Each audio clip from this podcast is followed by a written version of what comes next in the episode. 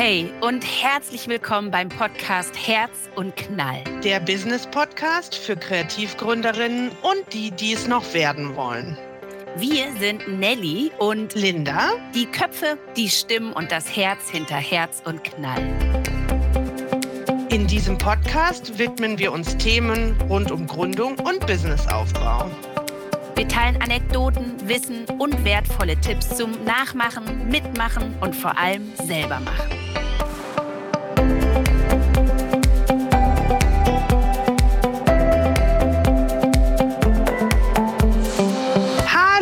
Du Liebe, da sind wir wieder. Hier sind die Linda und die Nelly und wir starten heute mit der achten Folge tatsächlich schon in das Thema It's a Party. Es geht um Wettbewerberinnen beim Business Podcast Herz und Knall. Ich hoffe, dir geht's gut. Du hast die letzte Woche gut überstanden, hast unsere letzte Folge vielleicht schon angehört, bei dem wir darüber reden, welche Dinge dir leicht fallen. Heute geht es um ein anderes spannendes Thema, das uns, wie alle Themen, die wir hier besprechen, unheimlich am Herzen liegt. Oder Nelly? Oh, absolut. Hallo, schön, dass du wieder da bist. Hallo Linda. Ja, auf jeden Fall. Und äh, weil wir gerade von der Thematik des Leichtfallens gesprochen haben, haben wir heute vielleicht eher ein Thema auf dem Zettel, was für viele irgendwie auch immer ein bisschen mit einem kleinen Knoten im Bauch verbunden ist oder ja, auf jeden Fall Kopfzerbrechen mit sich bringt oder ähnliches, weil Wettbewerb eben bei uns sehr negativ konnotiert ist. Wir werden heute ein bisschen tiefer eintauchen da rein, wie du deine Situation, deine Marktsituation, deine Wettbewerbssituation vielleicht gerade zu Beginn analysierst und auch fortlaufend analysierst. Wir schauen uns an, welche Möglichkeiten es gibt, genau das zu tun. Aber wir schauen uns, finde ich, auch an, warum Wettbewerb nichts Schlimmes ist und warum Wettbewerb auf gar keinen Fall Bauchschmerz oder Kopfzerbrechen bringen muss, sondern ganz im Gegenteil zu einer richtig coolen Party werden kann. Oder Linda? Ganz genau. Das Thema, glaube ich, war auch so ein bisschen der Einstieg in unsere Diskussion, also Nellys und meine Diskussion im Vorhinein. Wie wollen wir denn diese Podcast-Folge überhaupt nennen, damit sie dem gerecht wird, was wir eigentlich rüberbringen wollen. Also genau das Gefühl. Auf der einen Seite gibt es Wettbewerb, es gibt Konkurrenz, es gibt genau eine Wettbewerbssituation, es gibt Marktsituationen, aber es gibt natürlich auch den Wettbewerb untereinander und den Wettbewerb auch unter Kreativunternehmerinnen. Und auch den wollen wir heute ansprechen. Vielleicht fangen wir aber, Nelly, damit an, darüber zu sprechen, wann denn überhaupt der Punkt gekommen ist in einer Gründung, in einer Businessgründung oder vielleicht auch, wenn dein, wenn du dein Business schon gegründet hast, wann macht es denn Sinn, sich überhaupt mit dem Wettbewerb zu beschäftigen? Ja, also wenn du schon eine unserer ersten Folgen gehört hast, nämlich äh, in der es darum ging, äh, erste Schritte zu gehen, um kreativ zu gründen, dann wird dir dort irgendwo das Schlagwort Recherche über den Weg gelaufen sein. Und wenn es darum geht, sich mit dem Thema Wettbewerb und Marktsituation zu befassen, dann würde ich behaupten, dass die ganze Wettbewerbsrecherche doch relativ am Anfang deiner Gründung stehen darf. Vielleicht ist es so, dass du eher intuitiv in deine Gründung geschlittert gescheitert bist und jetzt schon kreativ gegründet hast und ähm, auch schon ja, dein, deiner Unternehmerschaft nachgehst und dein Business läuft und du dich gar nicht so bewusst bisher mit deiner Wettbewerbssituation auseinandergesetzt hast, dann ist es natürlich nie zu spät, damit anzufangen. Und vielleicht erklären wir an der Stelle auch erstmal genau, was es damit auf sich hat. Wer ist eigentlich dieser ominöse Wettbewerb und was ist dieser ominöse Markt, um den es geht? Und dann wird vielleicht auch relativ schnell klar, warum es Sinn macht, genau diese Recherchen und Beleuchtungen relativ an den Anfang einer Gründung zu setzen. Oder Linda? Ganz genau. Also Prinzipiell würde ich sagen, Recherche, hatten wir ja schon gesagt, ist unabdingbar. Nicht nur, weil es dir eine Möglichkeit gibt, eine bessere Übersicht zu haben über den Bereich, in dem du agierst oder agieren möchtest, sondern eben auch, welche Arten von Produkten vielleicht Sinn machen oder welche Produkte es vielleicht auch genauso schon gibt. Kleiner Spoiler, das heißt nicht unbedingt, dass du nicht genau auch diese Produkte mit deinem persönlichen Touch auf den Markt bringen kannst, aber trotzdem gibt es dir gegebenenfalls auch schon mal eine Übersicht darüber, was denn für Produkte auch gefragt sind. Das heißt, das Wissen, das du dir aneignest, indem du dir eine Übersicht über deinen Wettbewerb machst, ist für ganz, ganz viele andere Fragen und Aufgaben, ich würde fast sagen, vonnöten. Genau. Wenn man sich zunächst erstmal eben anschaut, in welchem Markt du aktiv sein möchtest oder aktiv sein wirst, dann kann man das zum Beispiel mal anhand eines Beispiels machen. Ach, das ist doch ein wunderschöner Satz gewesen. Zum Beispiel? Äh, zum Beispiel würde ich jetzt mal ein Beispiel bringen. Und zwar hm, einfach, weil es bei mir sehr naheliegend ist. Möchtest du ein Handmade-Label gründen für Kinderkleidung, für nachhaltige Kinderkleidung und würdest dir jetzt mal den Markt anschauen? Was würdest du dir als erstes anschauen? Also was ist der große Markt? Der große Markt wäre Bekleidung. Daraus ein kleinerer Teilmarkt, ein Segment wäre die Kinderkleidung. Daraus wiederum ein kleinerer Teilmarkt wäre die handgemachte Kinderkleidung und daraus wieder ein kleinerer Teilmarkt wäre die nachhaltige handgemachte Kinderkleidung. Vielleicht wäre dein Produkt noch spezifischer und du möchtest nur aus bestimmten Materialien nähen oder du möchtest nur ein bestimmtes Größensegment anbieten. Dann würde sich dein ursprünglich größerer Markt der Bekleidung immer kleiner aufdröseln in einen kleineren Teilmarkt des ganzen Marktes. Und nun würdest du in diesem Markt mal in die Recherche gehen, wen gibt es denn da schon überhaupt? Also wer sind andere MarktteilnehmerInnen, die bereits in deinem Markt, in deiner Nische Produkte anbieten? Und würdest dort einfach mal gucken, wie deren Produktportfolio genau aussieht, wie deren Preisstruktur aussieht, wo bieten die ihre Produkte an, wie bieten sie ihre Produkte an, wie bewerben sie ihre Produkte, was sind, sofern du das recherchieren kannst, KäuferInnen dieser Produkte, um dir ein gutes Gefühl Gefühl, nee, stopp, halt, es ist gar kein Gefühl, sondern um dir eine gute Kenntnis darüber zu erarbeiten, wer sich mit dir auf diesem Markt, den du in Zukunft beackern willst, tummelt. Ganz genau. Nichtsdestotrotz ist es natürlich so, dass man unabhängig von dem, wie deine Wettbewerber sind, sich auch gleichzeitig überlegen sollte, und dazu gibt es auch schon eine Folge, die nennt sich nämlich Wunschkundin, überlegen muss, wer deine Produkte kauft. Ja, und das geht dann irgendwann zusammen. Das heißt, zum einen, so wie die Nelly gerade erklärt hat, ist es wichtig zu schauen, wer bewegt sich in dem Bereich ja, aber wer sind denn auch die speziellen Leute, die du ansprechen möchtest? Und so ergibt sich dann für dich ein adäquates Bild über deine Situation, über deine Verkaufssituation. Ich würde jetzt gerne mal drüber sprechen, wie man denn vielleicht überlegen kann, wenn du jetzt nicht im Online-Handmade-Business unterwegs bist zum Beispiel, wie man sonst noch überlegen kann, wer dein Wettbewerb ist.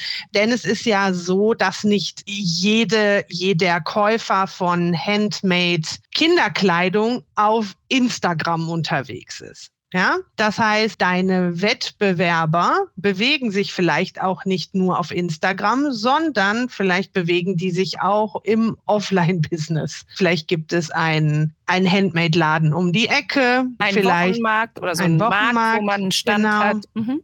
Designmärkte. Da gibt es ja ganz viele Möglichkeiten. Kannst ja mal, wenn du selber Kinder hast, weißt du das ja. Wo kauft man denn überall Kleidung? Auch die kannst du dir genauer anschauen. Wie verkaufen die? Wie versuchen die bekannt zu werden. Es findet nicht alles immer nur online statt. Absolut. Super Und da wichtig. muss man auch einen Blick drauf haben. Genau. Ja. Und vielleicht auch, bevor man sich konkret damit befasst, wie diese WettbewerberInnen am Markt auftreten, einfach erstmal eine Liste anzufertigen äh, von denen, die da sind. Ja, also einfach erstmal zu schauen, wie viele Wettbewerberinnen kann ich überhaupt schon mal aufspüren, die sich in meinem Feld regional, lokal, offline, online bewegen, um ein Gefühl dafür zu bekommen, auch, wie dicht in Anführungsstrichen der Markt schon ist. Also wie viele Leute sind da schon unterwegs. Und hier nochmal auf den Spoiler vom Anfang zugreifen, kann man so sagen, ha, heute läuft's bei mir mit den flüssigen Sätzen, dass nur weil es dort schon viele andere AnbieterInnen gibt, heißt das noch lange nicht, dass für dich kein Platz mehr ist. Das ist etwas, worüber wir hier auch im Kontext dieser Party unbedingt sprechen wollen. Aber als Grundlage, um herauszufinden, ja, wer ein ähnliches oder vergleichbares Angebot hat, steht eben ganz am Anfang eine Recherche. Das kann eine Liste sein. Und dann ist es auch nicht selten so, dass du fast natürlich in der Beobachtung bleibst, weil es auch in uns Menschen liegt äh, oder in unseren Eigenschaften liegt, uns nach rechts und links umzuschauen, um einfach zu gucken, was machen die anderen gerade, was passiert bei denen. Also wenn du sie einmal auf dem Zettel hast, dann ist es nicht selten so, dass du automatisch verfolgst, was bei deinen Wettbewerberinnen so passiert. Das ist häufig einfach eine sehr wichtige Informationsquelle oder sind wichtige Informationen, die auch zum Fortführen und Fortbestand deines Unternehmens beitragen, weil du eben schaust, was auf dem Markt passiert und reagierend auf deine Käuferinnenwünsche im Abgleich mit dem, was es schon gibt und was andere entwickeln, immer da dranbleiben kannst, dein Produkt so weiterzuentwickeln, dass es eben marktfähig bleibt, also weitergekauft wird von deinen Wunschkundinnen. Du hast anderes äh, Wort nochmal angesprochen, da geht es um Markt. Also was ist der Markt? In dem Falle bleiben wir mal bei dem Beispiel. Was ist der Markt für Kinderkleidung?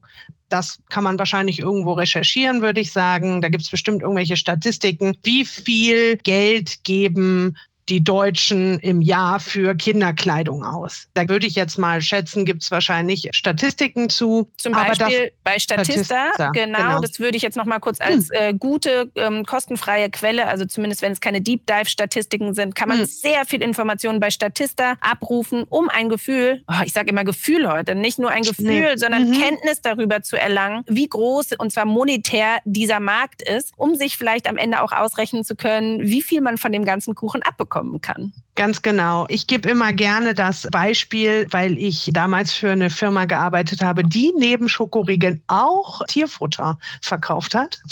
Und da ist es einfach so, das kann man auch eben bei Statista zum Beispiel herausfinden, wie viel Haustierhalter gibt es in Deutschland. Und dann kann man das ja relativ schnell berechnen. Ein Tier ist ein bis dreimal am Tag, je nach Tier, eine bestimmte Menge. Und dann gibt es Tiere, die kriegen noch zwischendurch ein paar Snacks, wie Hunde. Und dann ist aber auch gut. Also Tiere können nicht ohne Ende essen. Das heißt, der Markt hat eine natürliche Grenze. Es sei denn, plötzlich haben 20 Prozent mehr Deutsche Haustiere dann steigt natürlich die Menge der Haustiere und damit auch die Menge des Futters, was gegessen werden kann. Genauso ist es mit Kinderkleidung. Also da ist es vielleicht noch ein bisschen vager, weil du kannst dein Kind auch fünfmal am Tag umziehen natürlich, ja. Aber der Markt hat eine, würde ich sagen, natürliche Grenze, die an bestimmte Faktoren gelingt sind, wie Anzahl der Kinder, Größen etc.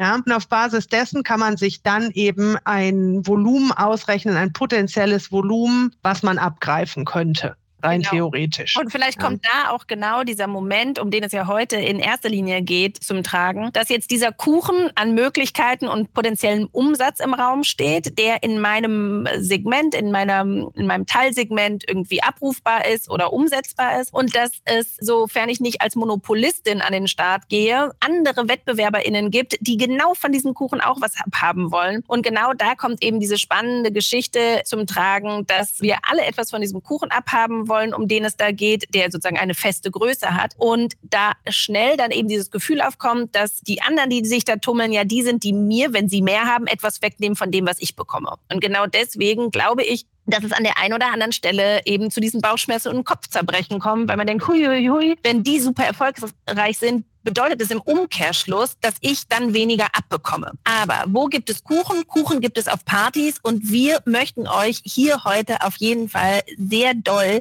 aufzeigen und ans Herz legen, warum es überhaupt nicht notwendig ist, Angst vorm Wettbewerb zu haben, Angst davor zu haben, dass andere einem etwas wegnehmen könnten und vielleicht auch in diese ungute Schleife zu kommen, sich immer zu vergleichen mit den Wettbewerberinnen und sich deswegen vielleicht dann auch an vielen Stellen schlecht zu fühlen, wenn man das Gefühl Gefühl hat, so gut wie die andere mache ich es niemals. Genau, warum ist es denn eigentlich eine Party und warum gibt es einen großen Kuchen und warum sollten wir darüber eigentlich glücklich sein und gar nicht genervt oder ängstlich oder wütend? Die Sache ist, Wenn es einen Kuchen gibt, dann wissen wir in dem Falle, also wenn es einen Markt gibt und dort schon Anbieter sind, können wir uns ja darüber klar sein und sicher sein, dass es dort eben auch Abnehmer gibt. Das heißt, es besteht bereits bei einer großen Käuferschaft ein Interesse an einem bestimmten Produkt. Man muss sich das einfach auch immer wieder nur mal vor Augen halten. Geh du doch mal, wenn du das nächste Mal in den Supermarkt gehst,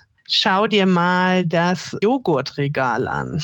Dort gibt es nicht einen Joghurt, nicht mal eine Joghurtmarke mit unterschiedlichen Varianten, sondern ich würde sagen 50 verschiedene Sorten und vielleicht 20 verschiedene Marken. Das heißt, zum einen wissen wir hier, es besteht eine große Abnehmerschaft für Joghurt, weil das Regal sehr, sehr groß ist. Und zum anderen besteht auch das Interesse an unterschiedlichen Varianten. Und das kannst du dir auch eben auf dein Business gedanklich runterbrechen. Also wenn dort schon andere äh, Anbieter sind, dann ist dort das Interesse an einem Produkt dieser Art schon da. Jetzt kannst du natürlich für dich überlegen, wie sieht vielleicht deine Variante aus. Welche Variante deckt dein Business, deine Idee ab? Und wie kannst du eben Variation und deinen eigenen Stempel, deine eigene Idee, deine eigene Kreativität mit in ein Produkt einlaufen lassen, was in diesem Regal zum Beispiel funktionieren kann? Absolut, um bei deinem Beispiel zu bleiben mit dem Joghurt. Ähm, ich würde behaupten, dass es wahrscheinlich auch Jüngerinnen von Erdbeerjoghurt der Marke X gibt und Jüngerinnen äh, der, des Erdbeerjoghurts von Marke Y. Das heißt, selbst wenn die Produkte eben sehr nah beieinander sind, ist es oder ich sag mal homogen sind, dann ist es trotzdem möglich, dass du in dem Feld deinen eigenen Share sozusagen etablierst und deinen Produkte, deine Marke, dein Business aufbaust, obwohl es ähnlich oder nahezu vergleichbare Produkte schon gibt. Wie du dann ganz konkret deinem Produkt noch diese ganz besondere Extranote gibst, das wollen wir an anderer Stelle besprechen. Und das ist mit Sicherheit wichtig, damit du dich eben abheben kannst und von dem Kuchen dein Stückchen abbekommst. Aber die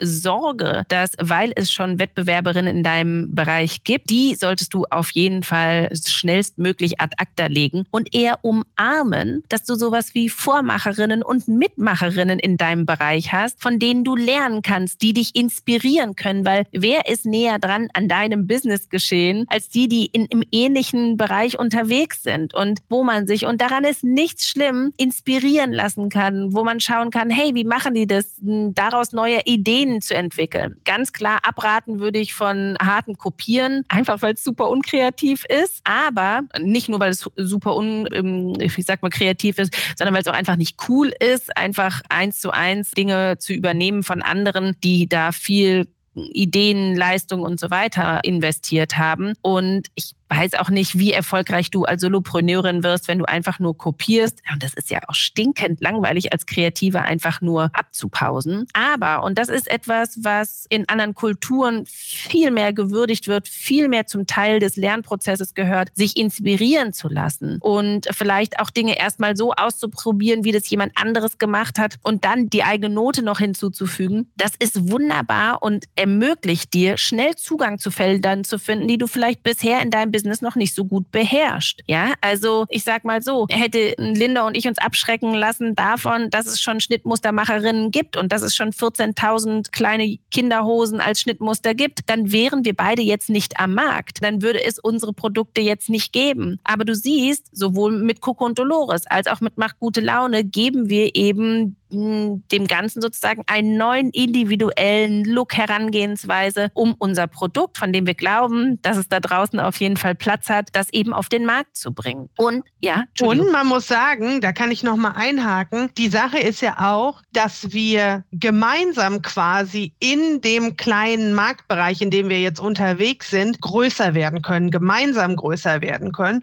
und gegebenenfalls auch Kundinnen, die heute noch gar keine Schnittmuster selber kaufen, morgen aber vielleicht davon überzeugen können, Schnittmuster zu kaufen und selber Kleidung zu nähen, obwohl sie vorher vielleicht einfach zu H&M oder zu einem anderen Fast Fashion Riesen gegangen sind und dort die Sachen eingekauft haben. Das heißt, gemeinsam, indem man gemeinsam quasi das Marktpotenzial vergrößert, die Aufmerksamkeit auf diese Kategorie vergrößert, schafft man auch einen größeren Markt für diese Produkte.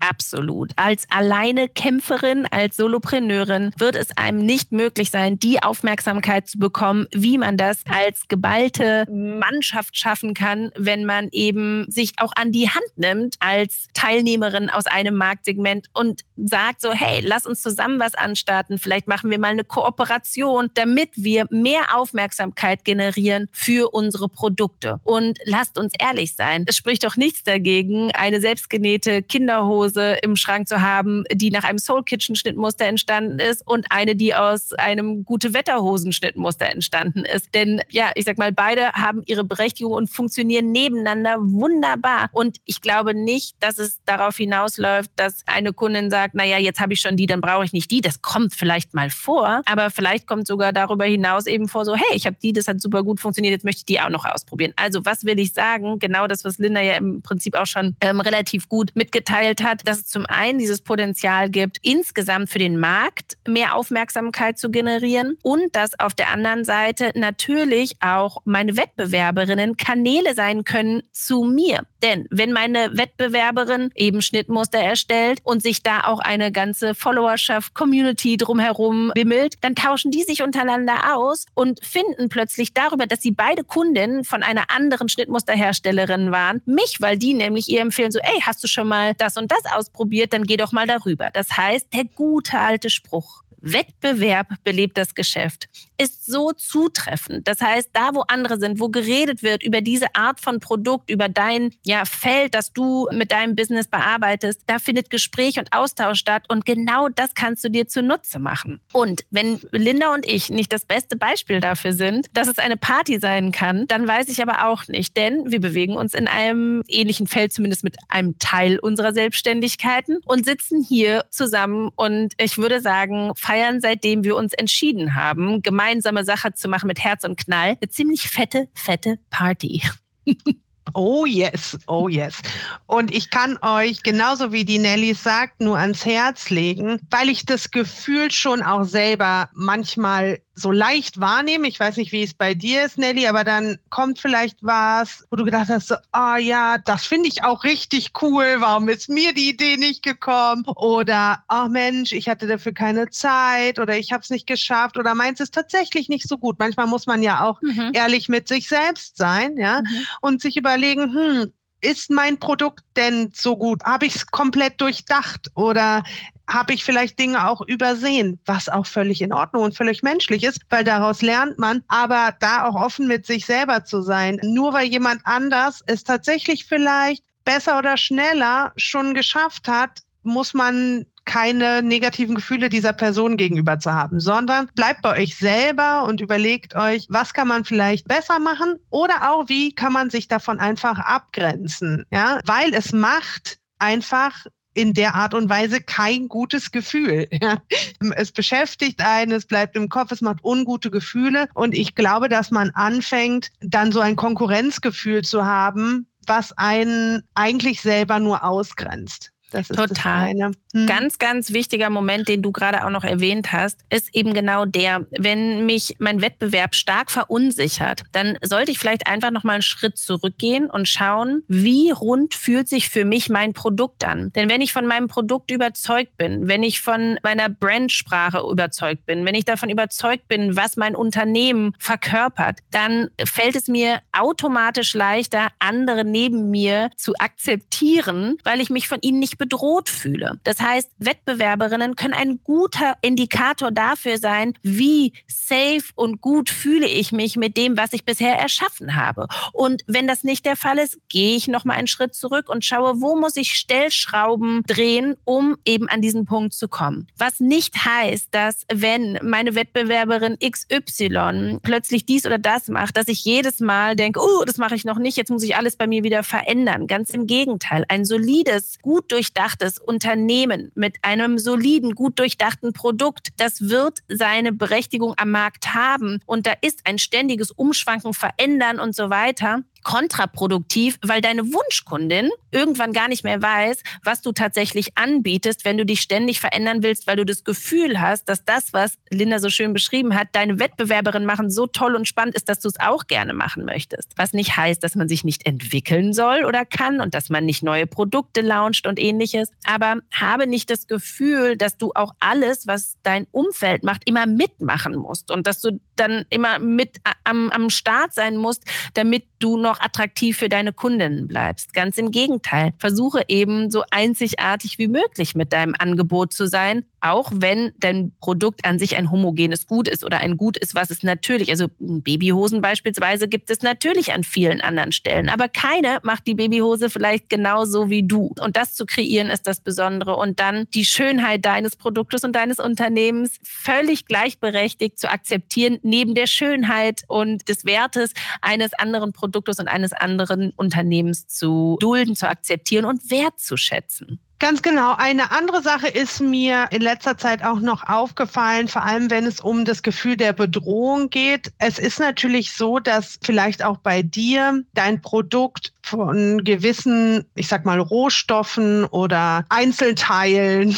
wie auch immer man es nennen möchte, wenn es ein haptisches Produkt ist, abhängig ist weil das Teil deines Produktes ist. Man muss immer davon ausgehen, dass ein Hersteller eines Zwischenproduktes oder eines Inha Ingredients, eines äh, Einzelteiles auch von anderen Abnehmern lebt. Das heißt, du wirst niemals die Einzige sein, die diese Produkte bezieht. Wenn du dich selber natürlich komplett davon abhängig machst und deine ganze Unternehmensphilosophie oder auch Produktphilosophie auf einem dieser bezogenen Einzelteile besteht, dann kann es natürlich sehr schnell zu einer Bedrohung für dich kommen, wenn auch andere diese Einzelteile oder Inhaltsstoffe benutzen. Deswegen, das ist von mir einfach nur ein, ein Watch-out. Versuche, dich nicht davon abhängig zu machen, denn dann ist die Bedrohung eines Wettbewerbs und die Bedrohung deiner Produkte noch viel höher, als wenn du dein Business mit einer Idee und, oder eines starken Konzeptes aufbaust,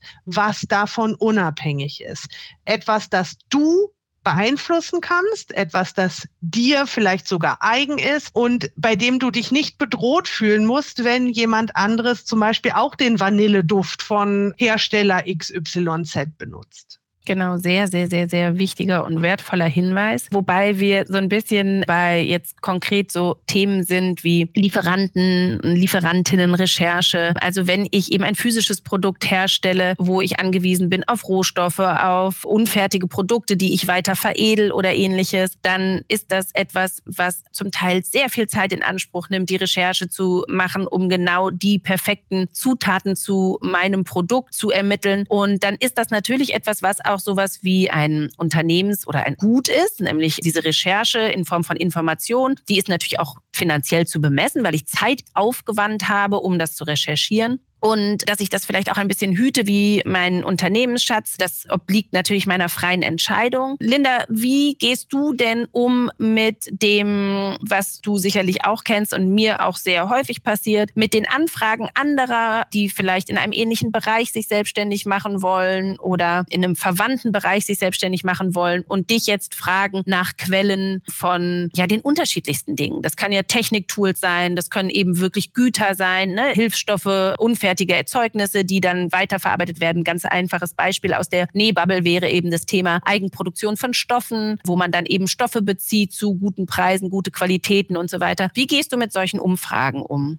Also prinzipiell, so niemand ist äh, perfekt, ja, also ich, ich, vor allem auch nicht. Aber ich glaube, ich habe mich in der Hinsicht schon auch ein bisschen entwickeln können. Während vielleicht ganz am Anfang ich immer noch gedacht habe, warum fragen die, warum wollen die das denn jetzt alle haben? Äh, äh, so, auch da selber vielleicht ab und an mal eine, was heißt eine Bedrohung, weiß ich gar nicht, ob es eine Bedrohung war oder eher das Gefühl, hey, ich habe so lange recherchiert und jetzt kriegst du es einfach auf dem Silbertablett präsentiert, so warum sollte ich das machen, bin ich mittlerweile an einem Punkt, an dem ich, wenn man mich fragt, Sachen teile weil ich einfach für mich keinen Vorteil darin sehe, es nicht zu tun. Also wenn wir jetzt alleine von Lieferanten reden oder irgendwas, man kann sich das ja meistens wirtschaftlich auch alles erklären. Je mehr Absatz ein Lieferant macht, umso günstiger kann er selber die Sachen herstellen, produzieren, einkaufen und umso besser werden für mich am Ende auch die Preise. Davon mal ganz abgesehen muss man sich auch immer überlegen, wie groß ist mein Einfluss als Unternehmerin auf ein bestimmtes Unternehmen, bei dem ich einkaufe. Sagen wir mal, ich kaufe zehn Kilo von irgendetwas ein, ja, oder zehn Meter oder zehn Liter, dann ist das wahrscheinlich in der Gesamtmenge immer noch sehr, sehr klein. Das muss man sich, glaube ich, bewusst machen. Und dann kommt hinzu, wenn ich jetzt Stoffe bedrucke und jemand anders Stoffe bedruckt, das ist ja völlig in Ordnung.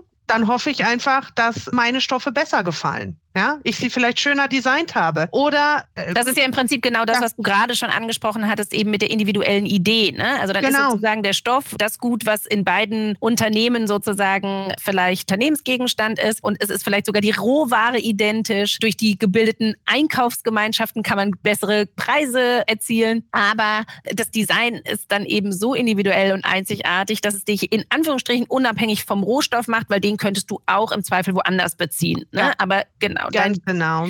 So. Ich finde es wunderschön, dass du von dieser Entwicklung gesprochen hast, denn ich glaube, dass das etwas ist, was auch ein bisschen gesellschaftliches Thema ist. Es ist etwas, wozu wir in unserem ganzen Wertesystem leider ein bisschen erzogen sind. Wissen eher, auch wenn es, ich sag mal, offiziell so ist, dass wir alle gerne Wissen teilen. Es ist dann doch so, dass wir häufig Angst davor haben, dass uns jemand eben etwas wegnimmt, wenn wir Wissen teilen und dass uns das gefährdet, gefährden kann. Das ist die Geschichte des Kapitalismus und des Vorsprunges. Ne? Der oder die, die den Vorsprung hat, kann eben erstmal Marktanteile sichern und kann sich dadurch wirtschaftlich und finanziell Sicherheit verschaffen, bis dann die kommen, die es nachmachen und dann auch mit dabei sind auf dem Markt. Und natürlich ist es auch ganz menschlich, dass man diese Gefühle kennt von, oh, wenn ich der das jetzt verrate, dann macht die vielleicht genau dasselbe. Auf der anderen Seite glaube ich immer wieder daran, und das ist ein Thema, was die Selbstermächtigung betrifft und die Eigenheit der eigenen Idee, dass es dann schon einfach an vielen Stellen so ist, keine kann es so wie du machen. Und ich rede nicht von den harten Copycats, wo einfach eins zu eins kopiert wird. Aber, und das ist dramatisch und gehört sich nicht, gar keine Frage. Aber ich habe gemerkt, in dem Moment, wo ich diese Sorgen losgelassen habe und einfach gesagt habe, so ich teile das, weil ich fest an das Glücksprinzip und das Pass-it-Forward-Prinzip glaube. Heute sage ich dir, wo ich meine Stoffe drucken lasse und morgen sagst du mir, wo ich das beste Garn herkriege oder welche Plattform du benutzt für dies und das oder sonstiges. Also das eine Hand wäscht die andere Prinzip beziehungsweise das Barter-Prinzip, um sich gegenseitig zu unterstützen. Und das, was ich in dem Moment tue, indem ich mein Wissen teile, ist einfach, ich spare meiner Wettbewerberin Zeit,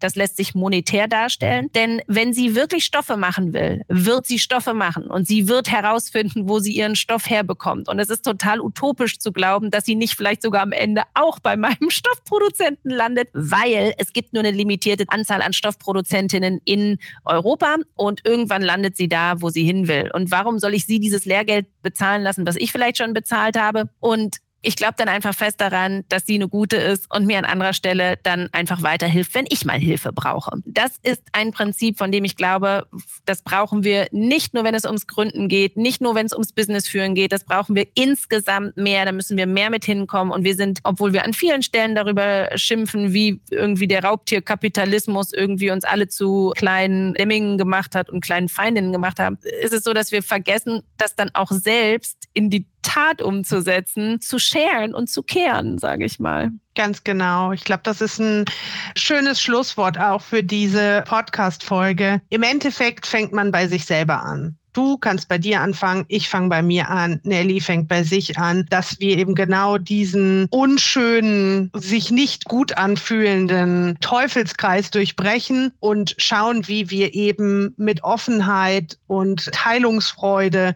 weiterkommen. Vielleicht kannst du das ja auch einfach mal für dich ausprobieren. Wenn du bis jetzt da immer noch ein ungutes Gefühl hast, Dinge zu teilen und aber schon die Möglichkeit siehst, den Teufelskreis zu durchbrechen, sprechen. Probier es doch einfach mal selber aus. Vielleicht auch nur an einer kleinen Stelle, an einem kleinen Beispiel, in der Situation und schau, was es mit dir macht und schau aber auch, was es mit deinem Gegenüber macht. Und vielleicht kommst du ja so dazu, auch im Endeffekt Freude darüber empfinden zu können, wenn du Dinge teilst und den Wettbewerb gar nicht mehr als den bösen Wettbewerb, sondern als eine Party ansehen kannst. Was bleibt uns zu sagen? Wie am Ende jeder Folge freuen wir uns natürlich mega, wenn du mit uns in den Austausch kommst. Also schreib uns gerne dein Feedback, Fragen, Anregungen, was auch immer in den Sinn kommt. Was brauchst du als Kreativgründerin, was dir helfen könnte, was wir dir vielleicht mitbringen können in den Herz und Knall Podcast. Schreib uns an hello at herzundknall.com oder triff uns bei Instagram, um uns wissen zu lassen, was du brauchst, um erfolgreich durchstarten zu können oder erfolgreich zu bleiben. Außerdem freuen wir uns natürlich total, wenn du uns bewertest, also im Sinne von unserem Podcast und vielleicht folgst oder abonnierst auf den einschlägigen Portalen, auf denen man sich Podcasts reinziehen kann und freuen uns dann sehr, dich nächste Woche wieder begrüßen zu können, wenn wir voll Herz und Knall darüber sprechen, was das kreative Gründen so alles mit sich bringt. Wir wünschen dir eine gute Woche und hören uns nächste Woche wieder. Bis ganz bald.